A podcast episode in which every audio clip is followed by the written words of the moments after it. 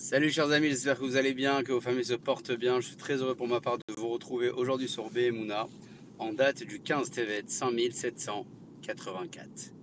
Nous parlons souvent d'aspiration ou de sheifot, c'est-à-dire de souhait, euh, de progression et d'évolution, qu'ils soient liés à notre pratique religieuse ou à notre exercice professionnel.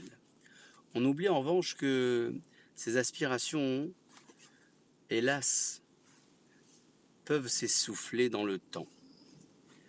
Les premiers jours, lorsque nous sommes animés par ces grandes volontés de progression et d'évolution, nous menons les changements et nous les opérons parfois avec un manque de douceur et un manque de recul.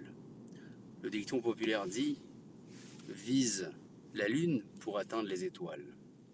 Tenant compte du fait que ces grands souhaits d'aspiration sont amenés, hélas, à diminuer dans le temps ou parfois même à disparaître, il nous faut, dès le départ, penser à avoir des idées de progression et d'évolution qui sont certainement beaucoup plus élevées que nos possibilités, de telle sorte à pouvoir atteindre un niveau minimal, même lorsque ces aspirations seront amenées à diminuer. Prenez l'exemple de l'archer, vous savez, celui qui tire à l'arc et qui tiendra compte de la distance qui le sépare de son objectif, pensant même que sa flèche sera amenée à baisser de niveau avec la distance et le vent avant qu'elle n'arrive à destination nous sommes euh, quelque part nous aussi ces archers puisque nous espérons être tirés par nos aspirations et par nos souhaits pour atteindre nos objectifs. Alors pensons nous aussi à viser des objectifs beaucoup plus élevés.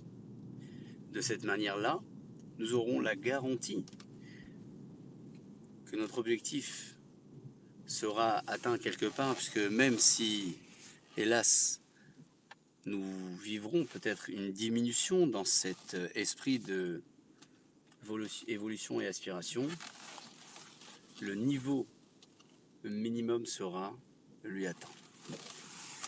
Sur ce, chers amis, je vous souhaite de passer une excellente journée pour vous et pour vos familles, en ayant le souhait à nouveau que nos prières et nos temps d'études puissent être favorables pour la libération de celles et ceux qui en ont besoin et également favorable pour la guérison de tous les malades.